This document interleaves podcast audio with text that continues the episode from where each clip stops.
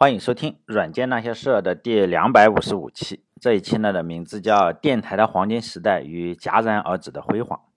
就随着技术的发展呢，就是收音机实际上越做越小，可以很轻松的装到汽车里。比如说，当秋名山车神开车的时候，可以听电台。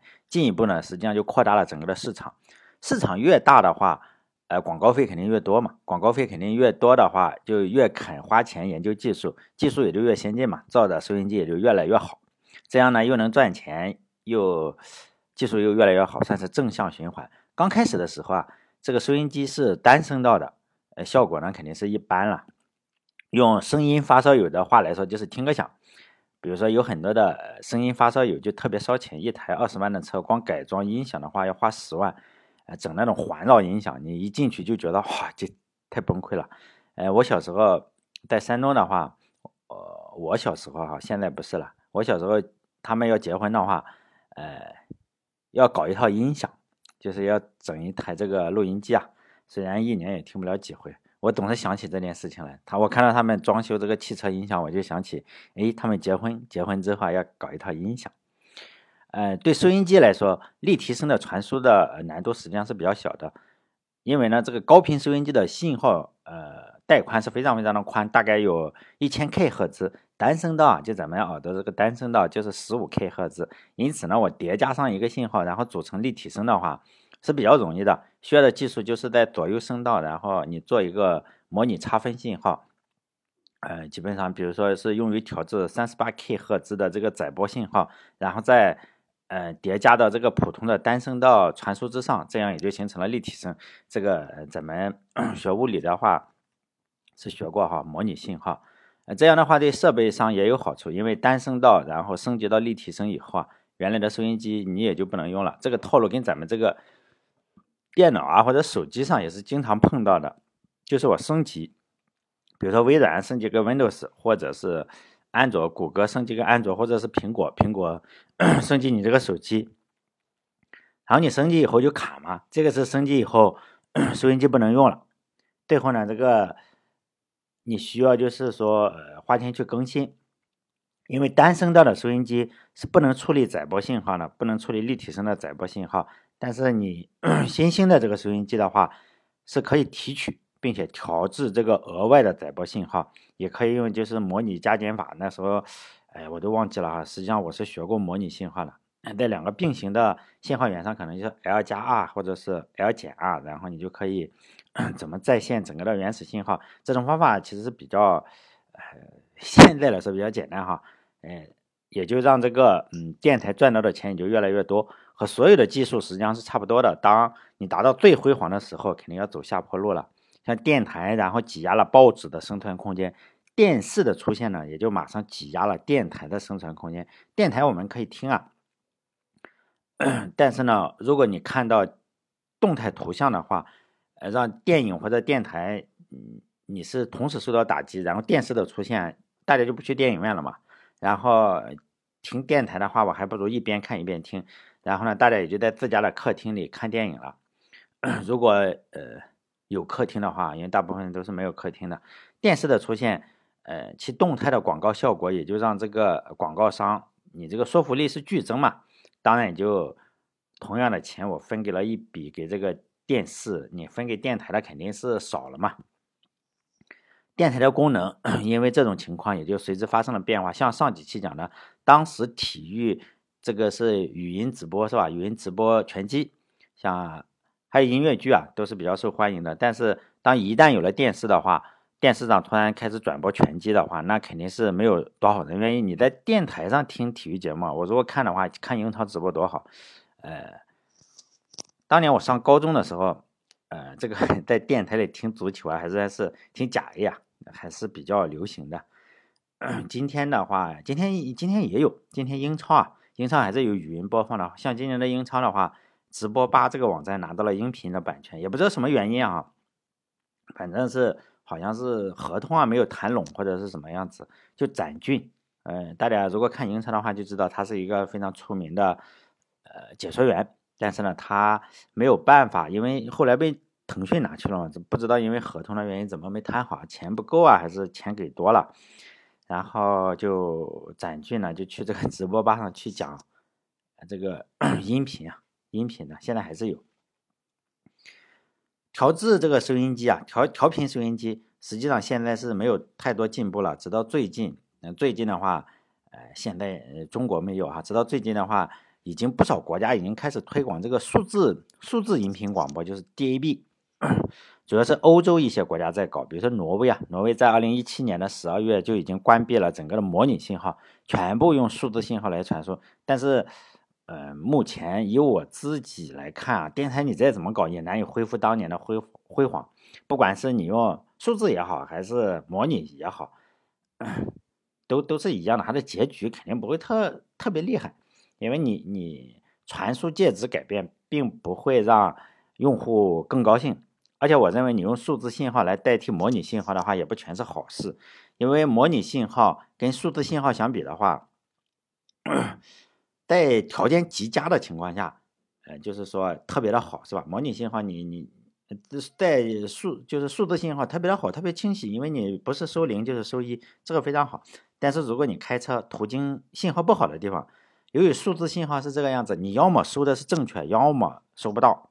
就说呢，它零和一嘛，比如说你可能会出现这样一种情况，要么就是正常的声音，要么就是一通乱叫。只要是数字编码，你信号一旦是不完整，就没有办法解码，就完蛋了。信号不好的话，对我们这些出租车司机来说，影响是实在是有点大。比如说进了隧道，可能我什么都收不到，比如说什么 GPS 信号啊，或者收音机信号全都没有。尤其是在前几年的时候，现在还强一点啊，就是很多的隧道，很多的隧道里面是有分叉的，就是你你在里面要转弯，它并不是直接一个直的。因此，你开到这个隧道里，然后你 GPS 又没有信号，你就不知道开哪条路，你只能有两条路，是吧？随便选择一个，大部分有时候还要选错，至少有二分之一的机会出错，出错隧道，然后只能再绕路重新走一遍。但现在的 GPS 要强一点，算法也就好一点了，是吧？在进入隧道之前会提示你一下，就是告诉你，哎，你就要进入隧道了。进入隧道之后啊，你走左边的出口还是右边的出口？就是说，你要不然你走错路就特别的影响嘛，尤其是我开这种滴滴的，是吧？这方面有第一手的影响。如果大家想也想开滴滴的话，可以联系我，是吧？晚上开滴滴或者开代驾，呃，可以体验这个世间的冷暖，总是会碰到一些奇奇怪怪的事情。如果你是程序员，说，哎呀，我是程序员，怎么可能会开滴滴呢？也没关系，是吧？如果你想，呃，写代码或者当项目经理啊，也可以联系我，主要是。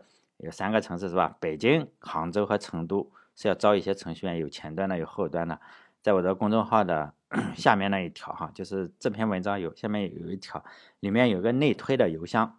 如果你觉得合适的话，可以发一份简历过来，就是有有各种介绍。你就是，只要你发，如果合适的话，我就我就把这个 简历呢给这个 HR，有专门的人来面试嘛。当然我是个开车的，也听不懂，呃，不太懂技术哈。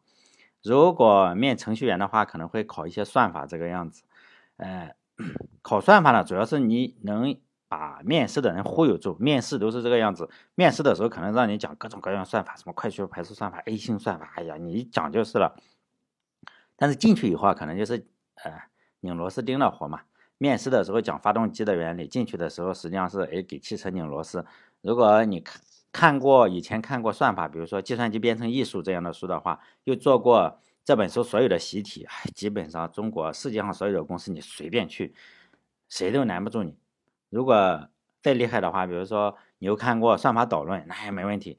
那种书就是一千页或者几千页，好几本书，哎，我我只能看两页就睡着了。但现在来看是有点来不及了。如果以前没看过，现在来看可能。来不及了，可以去刷题，比如说鼎鼎大名的 Let Code，呃，就是 L E E T Code，买一点专门对付面试的书，比如说呃 GitHub 上面，GitHub 上面有一个有一个叫拉布拉多的拉布拉多拉布拉东 拉布拉东的一个专门解这个题的，他最近也新出了一本书，我看就是他是把这个 Let Code 这个。所有的一百五十个题，然后给你解答一下，都是中文的。反正也不是教你奸诈呀，因为你是去面试嘛，是吧？这种东西你就 买这种专门面试的，反正你去去呃赚点钱嘛，是吧？可以去买这种书啊，或者到人家的 GitHub 上看看啊。但现在美国，咱们再说这个电台，现在美国有一家叫天狼星，天狼星 MX 的公司，它是做什么车载音频的？嗯，大家可能听过这个公司，尤其是前几年的后时候，很多的中国公司都说我要对标天狼星，但是没有听说的话，也许听过一款听歌软件叫潘多拉，潘多拉魔盒，就是 海神的什么海神的。潘多拉这个这个女的是海神的，海神的兄弟媳妇弟媳，应该是这个样子哈。我如果没记错的话，就潘多拉是一个希腊神话里嘛。这个潘多拉软件的母公司就是天狼星 MX。在好几年之前，就是有好几家公司都要说我要对标天狼星 MX。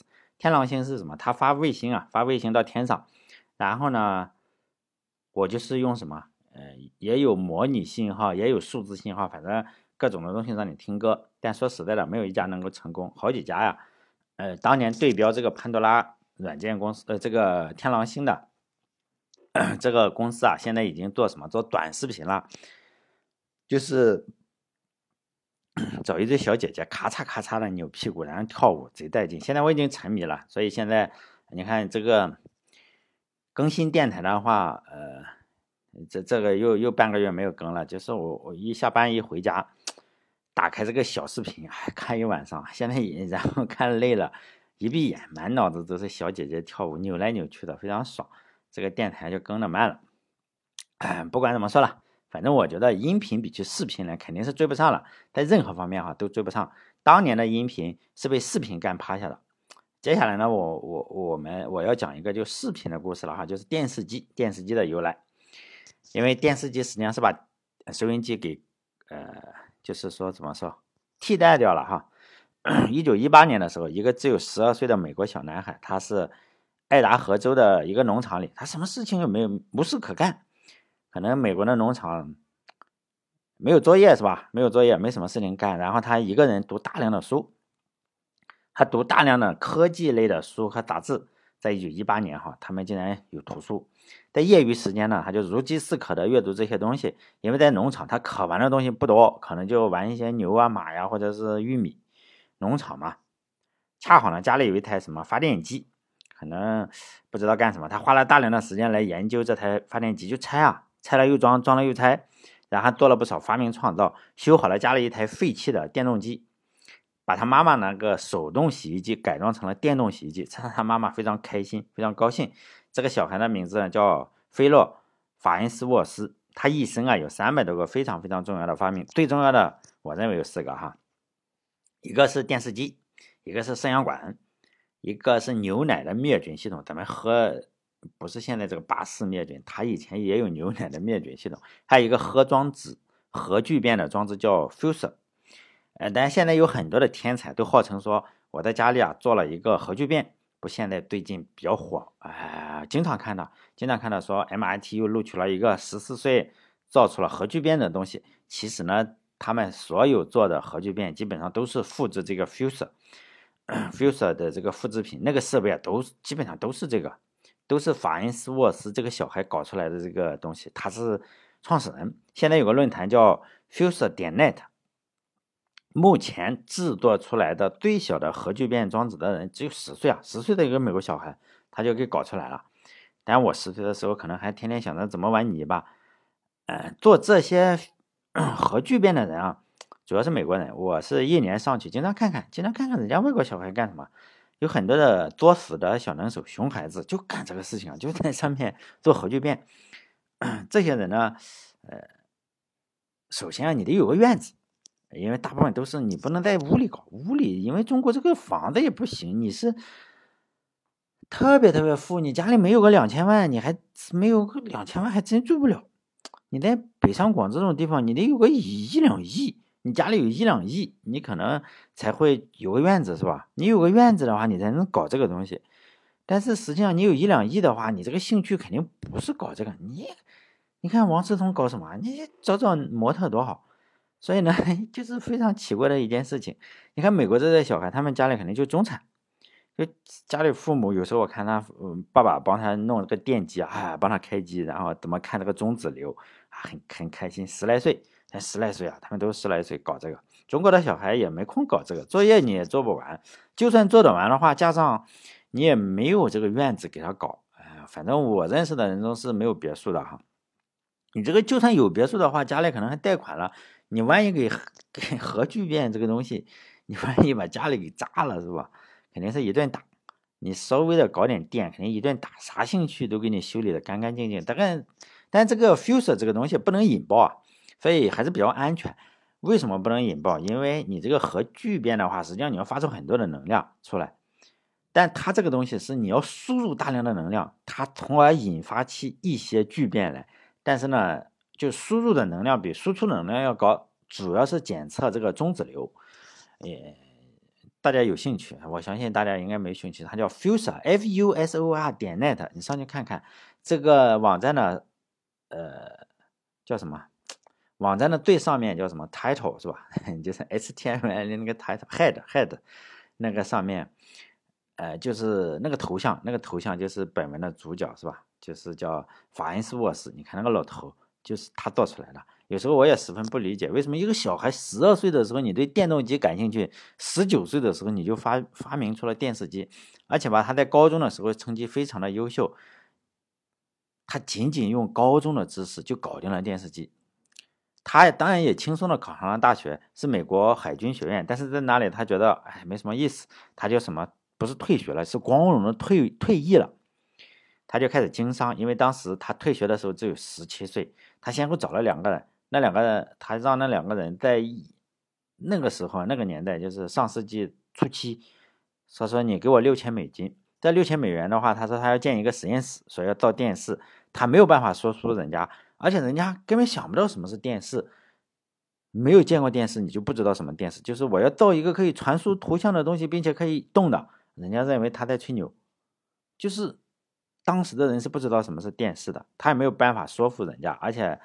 这两个家伙本来不想投钱的，于是呢，他就给搞了一个演示，他搞了一个美元符号，就是这一个照片，美元符号，说我在这里看，对着这个美元符号刀了，然后我发到两百米之外的那个电视上，你看看有没有线，是不是？我就把它发射过去，然后他就打开了接收机，接收机的阴极射线管就显示出这个美元符号在另外的那那那个两百米远的那个。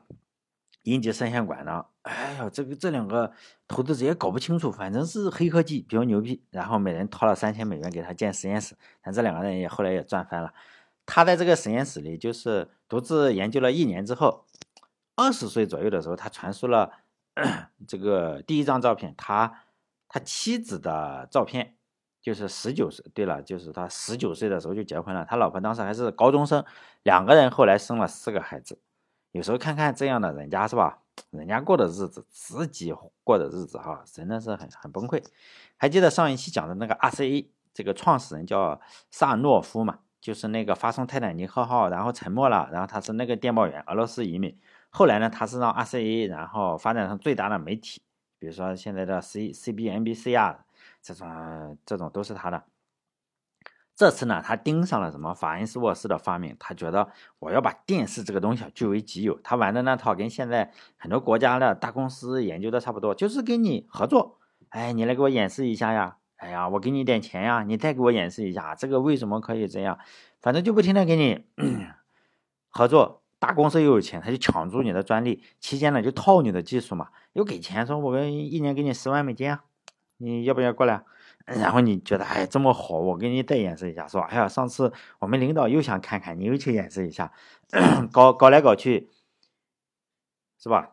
专利都被注册完了，然后就是就是你不就范的时候，后来人家说我们也造了，我跟你一模一样，但是我有专利啊，然后就撕破脸打官司嘛。法恩斯沃斯跟这个 RCA 打了十年官司，每次都是 RCA 失败。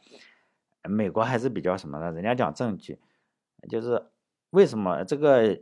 打官司的这个也比较富有传奇。这个法恩斯沃斯，因为他在高中时候，他要不停的问老师嘛，问他的高中老师说这个东西怎么做，这个东西怎么做，因此他有不停很多的设计图给了化学老师、物理老师，就是他喜欢的老师他要不停的去确认，因此他画了很多很多的原理图，就请教这些老师。结果后来打官司的时候真的用上了，就是如何证明你做的比较好？他说我以前都是问老师，那老师过来作证说，你看看他那时候小小伙子是吧，十五六岁的小伙子，你看画的这图跟现在是一模一样。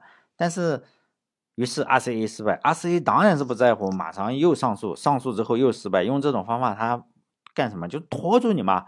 拖住法恩斯沃斯，让你什么都干不了，最后打到了最高法院，已经是十年了。随后呢，美国参加了二战，这么一搞的话，法恩斯沃斯实际上并没有从电视上获得太多太多金钱的回报。但是人家有三百个专利，你少这一个好像也不是特别的有关系。他赚钱最多的专利是牛奶杀菌系统，家里有在农场养牛。然后你这个牛奶是不是要杀菌？以前不是巴氏杀菌，可能它就是法恩斯沃斯的一种牛奶杀菌系统，也是它的专利。还有一个二战嘛，二战的时候不有潜艇嘛，它这个雷达显示器的专利也是它的，很这个政府要给他一笔钱。后来法恩斯沃斯爱上了喝酒，据说跟打官司是有 是有关系的。他和 RCA 的创始人肯定是呃。反目成仇吧，刚开始肯定还行，后来成了仇人。这两个仇人也是同一年，在一九七一年先后去世，同一年死的。在这件事情之中呢，有一个我们可以看到垄断媒体是多么爽。RCA 它是垄断了媒体嘛，垄断了电台，垄断了报纸，它就肆无忌惮的创作历史。你一旦是垄断了之后，在一九五六年的时候，RCA 虽然输掉了电视机专利的官司，但是呢，我不告诉人家。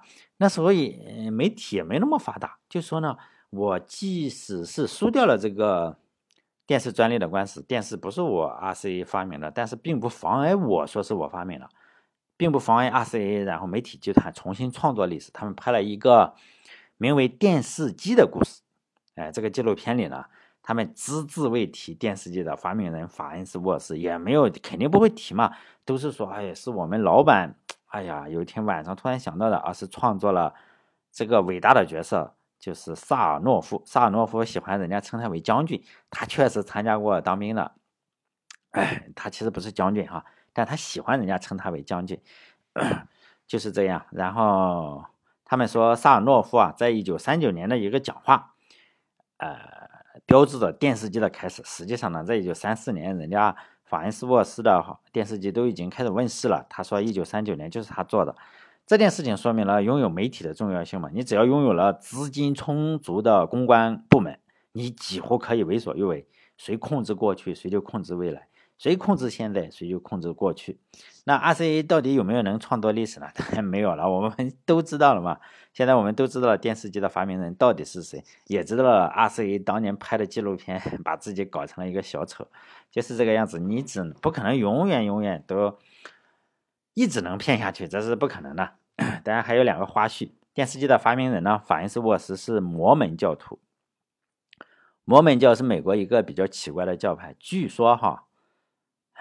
该教派能娶好多老婆，其创始人杨百翰有一个杨百翰大学，据说呃，美国的外交外交系统里啊，特别喜欢招杨百翰大学的学生，为什么呢？因为他要传教嘛。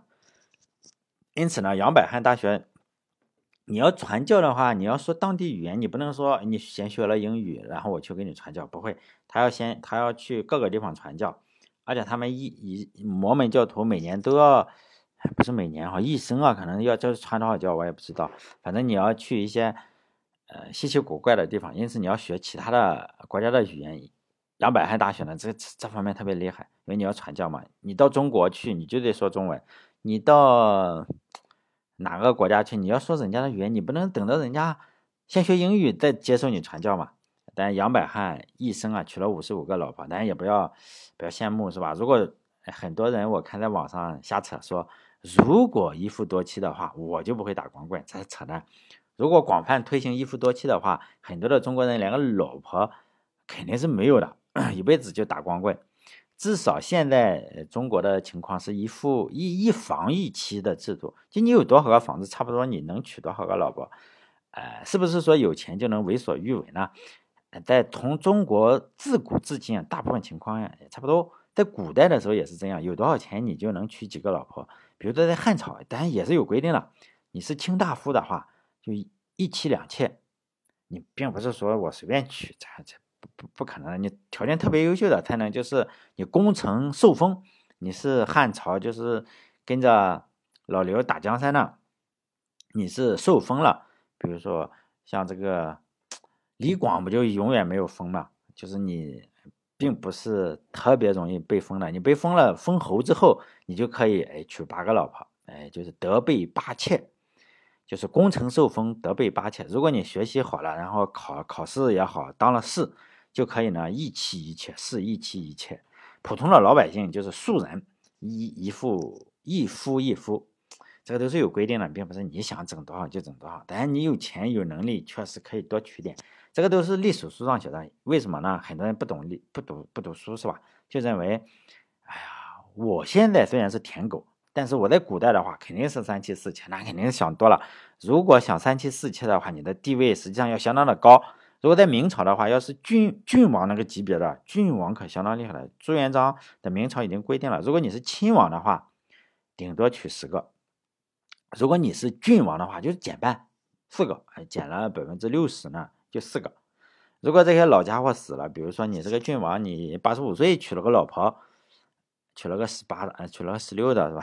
那时候经常娶十几岁的，老家伙死了，留下年轻的妾怎么办呢？这个不同的地方是有，呃，就是说每个地方都不同。大家应该知道四大美女之一有王昭君，王昭君她老公去世以后，她就嫁给了她丈夫的儿子，也不知道她儿子应该跟她怎么交流，说，哎，妈，我跟爸，哎呀，是，其实呢，我我我倒是很想讲一讲这个中国历史。呃现在有很多人是不看书也不懂历史，总是觉得一夫一妻啊，导致他没有选择。我们看在网上看到很多的这种帖子发牢骚，成了单身狗。实际上这太让人崩溃了。大家不要觉得古文和我们没有关系啊，要多读点历史书。古文真的是跟我们有关系非常大的。比如说我们今天用了很多的文字，很多的成语啊，大都是从古文上来的。比如说上下其手，见到什么上下其手，什么斩草除根，筚路蓝缕。哎蓝缕筚路还是筚路蓝缕，这个都是啊，都大量的都来自于《左传》，但《史记》主要这两本书，《左传》《史记》上确实提供了大量的成语。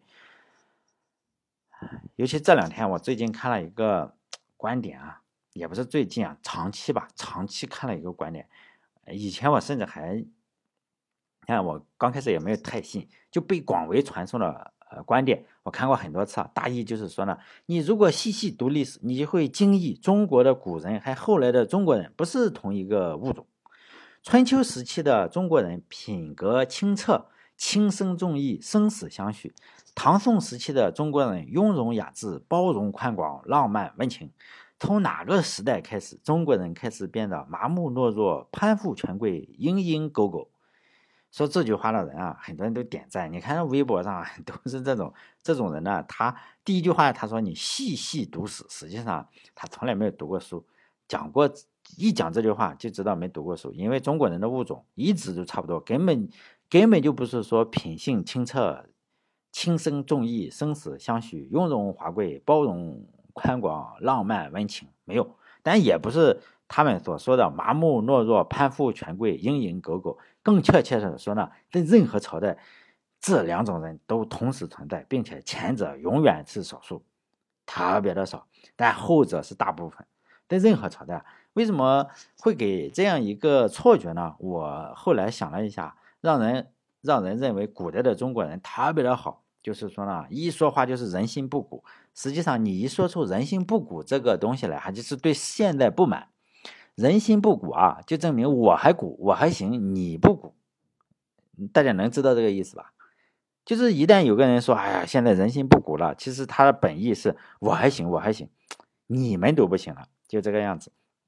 我觉得一个非常重要的原因就是中国人普遍不读书，普遍不读书呢，而且还喜欢听别人讲解。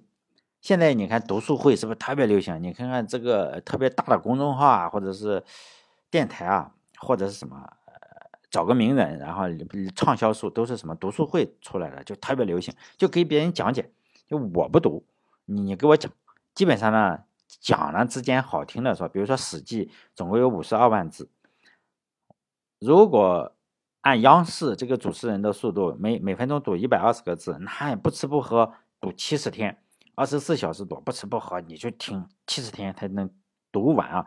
如果再讲解的话，实际上你再乘一个五到十倍，一点问题都没有。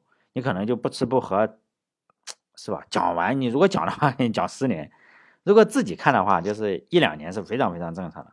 也因此不要听那些胡说的人说，读这了读这十句话就相当于读了十集。现在这个是非常的非常胡扯，用的可能是量子波动读数。毕竟《史记》人家司马迁跟他的老爸司马谈花了两代人才写出来的。你说你读个一两年，如果你真的想读书的话，我觉得你读个一两年还可以接受。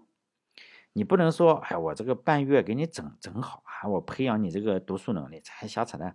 我听过不少人，我我实际上我看到任何书，呃，任何讲《史记》的书，我都拿来翻翻，因为我特别喜欢看《史记》《左传》这样，只要他出，我基本上都会找来翻翻看看。不管什么事情，演讲的人啊，最终都是给你讲什么，就中国古人特别好。然后你就相信了。实际上呢，演讲的人只挑好的说。你这个五十多万字，因为他演讲可能就讲半小时。说实在的，上面呢正能量故事多了去了，但是呢不正能量的故事更多。也许有人听过哈，我模模仿一下哈，大家我不说哪些大教授，反正人家都都都都比咱出名，咱出租车司机。大家也许听过这样，我模仿一些大教授怎么讲，就先来一段雄壮的背景音乐，尤其是有古筝又什么的，哎呀，后面就是，然后呢，背景音乐出来之后，就有个男中音啊，就读几句台词，哎，把观众的情绪调动起来，波澜壮阔那种，这这这脑补一下，大家脑补一下，反正教授，然后呢，这个声音慢慢的一下子切到了这个讲台上，然后背后这个男中音就开始讲这个齐庄公，比如说啊，齐庄公多么伟大。后面又开始举齐庄公多么仁义，说螳臂当车，他看到了一个螳螂挡在前面，然后呢，他非常的认为这个螳螂如果是人的话，那肯定是个壮士，我赶紧的把车绕开他，不能把他压死他，啊，佐佐证这个齐庄公是多么有情有义，因为你没有看过书哈，你就知道，哎呀，可以，你看他这么热爱这个螳螂，好像那个周公，然后西伯昌，然后多么的。哎，抓麻雀的是是吧？网开几面这个样子，他就觉得这人真是有情有义。然后呢，电视一旦把这个视频齐庄公的人物烘托的差不多了，然后呢，下面就观众就掌声嘛，演讲人就开始讲了，是吧？这么一个一代明君就被一个叫崔杼的人给杀了。被杀了以后呢，史官记录下来，就说崔杼弑其君。结果呢，这段话被崔杼看到了，就让史官删了。史官说：“我不删。”打死也不删，那打死也不删，就把你杀了。然后史官就把，哎，崔杼呢就把史官杀了，因为史官是世袭的，像司马迁哈，这个都世袭的。你你老子死了，儿子上，然后就把这个史官的儿子再搞过来，结果呢，史官这个儿子呢也是写着崔杼弑其君，还是不参，我不改也不参。崔杼呢又把这个史官杀了。叫啥？父死子继，兄终弟及。然后史官的弟弟又来记录，结果我还是不参。崔杼最后说：“哎，算了，我已经杀了好几个了，算了，你们爱怎么记怎么记。”这个时候呢，就会，哎，一个电视的，就是视频上嘛，哈，一个近镜头，然后拍到一个很漂亮的姑娘的脸，然后就很激动啊！哦，中国人真是仁义，你看看不怕死，就这样很近镜头拍一个很漂亮的脸，然后你就觉得他的眼泪就要下来了，就是。很激动嘛，没看过这么哇，古人真是 人心不古。然后高潮部分还没到，然后呢，马上又切回切换到那个画外音，然后又切回那个男中音，挺讨厌的男中音，就说我们中国人历来如此，就是这么诚实，我们的历史就打死都不改，就这个样子。然后呢，怎么又再举几个例子，中国人多么厉害，多么厉害啊！再把镜头，然后又切到这里的教授，哎，下面人差不多就哭了，他在激动的说，当这个史官啊。没有被杀的这个史官抱着史书出来的时候，碰到了另一个史官，问他：“你是来做什么的？”这个史官就是抱着又碰到那个史官，就说：“我听说你们全家被杀了，为了保证这个推注啊，不能篡改历史，我是来代替你写历史的。”哦，下面这个就就那个眼泪就就在眼眶里转了几圈，那眼泪就下来了，就觉得哎呀，中国的古人真是厉害。这个时候。电头 电电视的镜头就再给下面这些不学武术，可能除了九年义务教育一本书都没读的听众，然后他们这个你能看到他们茫然的眼神中有空洞啊，那个眼泪都下来了。哪怕他读过漫画版的《史记》，也不至于这么傻白甜。有的就你能看到在擦眼泪，然后下面就掌声啊，就觉得，如果我是那个教授的话，我心里肯定暗爽，妈的，又骗了这么一大群人。我甚至一句谎话没说，就骗了这么多人，实际上太感人了。实际上这不是真的，也不能说这不是真的，这他隐藏了很多事情。因为古代的中国人为了历史的真实性，连命都不要，哎，这件事情。哎呀，基本是假的。崔杼，你说是不是杀人？也是杀了人。实际上呢，这些大教授，你说讲的东西是不是错的？他没有错，他只是讲了，他讲的也是实话，每句都是实话，但是他隐藏一些东西。我相信这些教授，他肯定读过《史记》，也读过《左传》，但是他不说，他故意不说。为什么？哎，有一个事情，就崔杼为什么要杀齐庄公？那那个，难道崔杼傻逼吗？他是。他难道他杀国君干什么？你想想，他杀人，他已经是个大官了，他为什么要杀国君呢？说他夺权，因为你也不是夺权，你只能猜啊，为什么呢？因为他是他的老婆被齐庄公睡了。齐庄公这个家伙有个爱好，就是睡别人老婆。呃，可能人也比较帅哈，齐庄公应该是比较帅。呃，其他的女的，你说是你情我愿吗？我认为也是，确实很帅。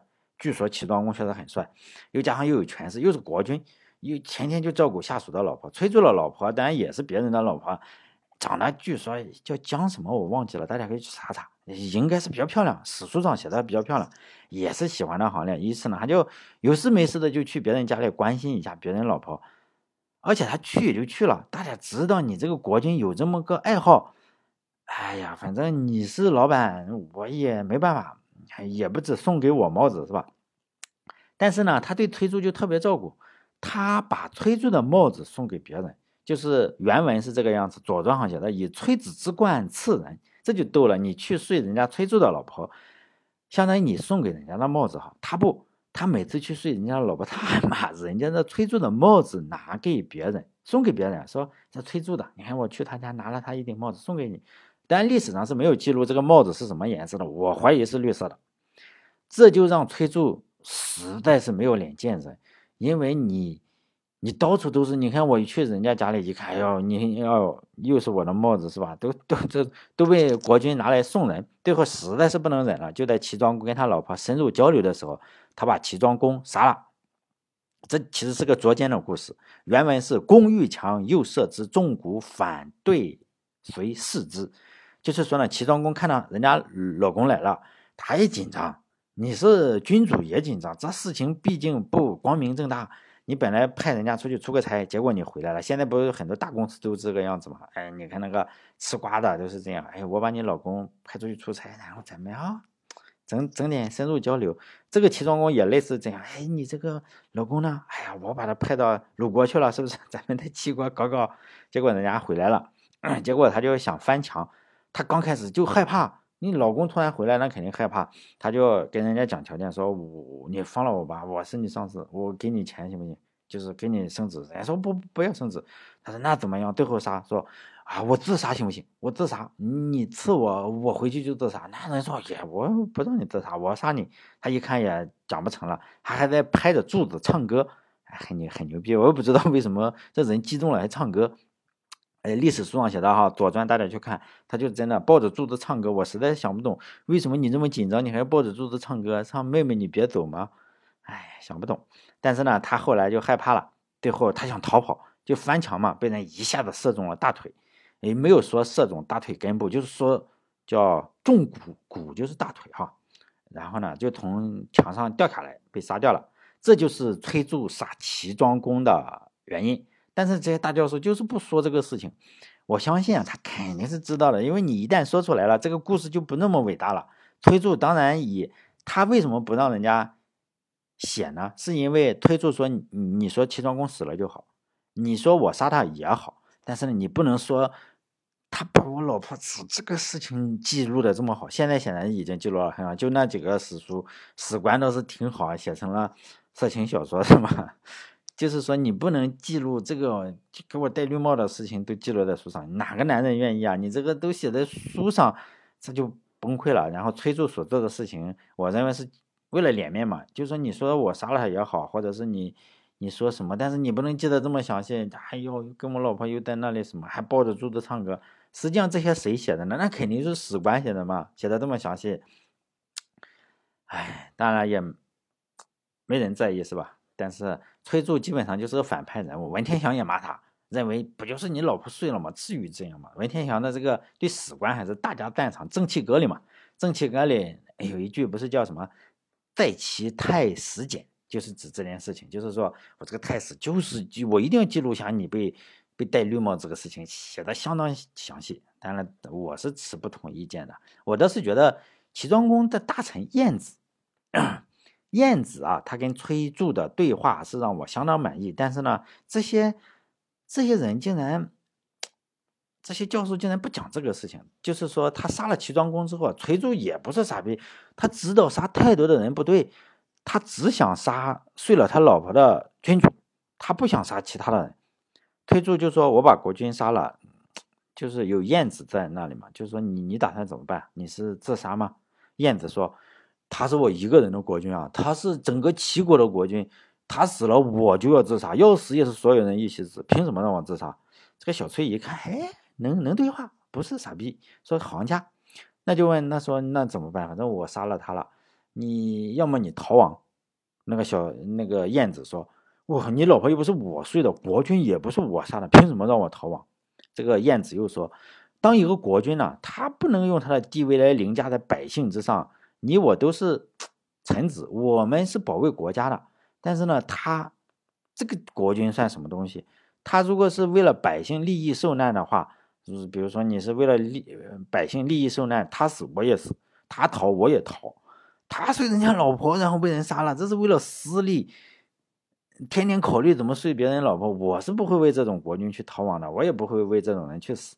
然后呢，燕这个崔杼就说：“那那你走吧。”就这样，晏子也就嗯，他他其实人家推助并不是随便要杀你，你确实是因为是吧？都都这个样子了，人家才才杀你。崔杼这个人呢，我觉得还行，然后就放了这个晏子，没有杀掉他。如果是我是讲这个话的话，我是讲讲整个的，如果我是站在那个讲台上的那个教授啊，当然我们我是站不上去了。我第一推崇的就是晏子这种人，非常的明是非嘛。然后呢，推助我觉得也没有做错太多，你被迫的嘛。然后才是史官，史官也不错，但是你不能第一个推崇史官，最后可能你说，哎呀，爱情诚可贵，齐庄公追求爱情，也也也也还可以。但现在显然是有两个事情没有讲，这个教授啊，两个事情没有讲，就晏子说话没有讲，为什么被杀没有讲，这个事情你实际上是不对的，我认为这是不对的。有时候我就想讲讲，哎呀，看到这种啊，我看到这个讲《史记》、讲《左传》的，就就有时候就觉得，哎，这些人就故意骗人。但太长了，《左传》二十万字，然后《史记》是五十万字，如果只挑几篇的话，实际上是意义不大。因为我看过很多很多的书，包括呃最著名的那几本，说哎呦什么白话《史记》或者什么《史记选编》，为什么他只能挑几篇？基本上就是挑一篇本纪，一篇释。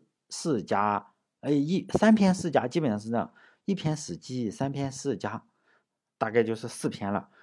然后呢，最后那一篇就是太史公第一百三十篇，哎，就这样五篇，五篇就这样搞出一本书来，一点问题都没有。大部分都是这样，选五篇，史记中选五篇，搞出三四十万字来，一点问题都没有。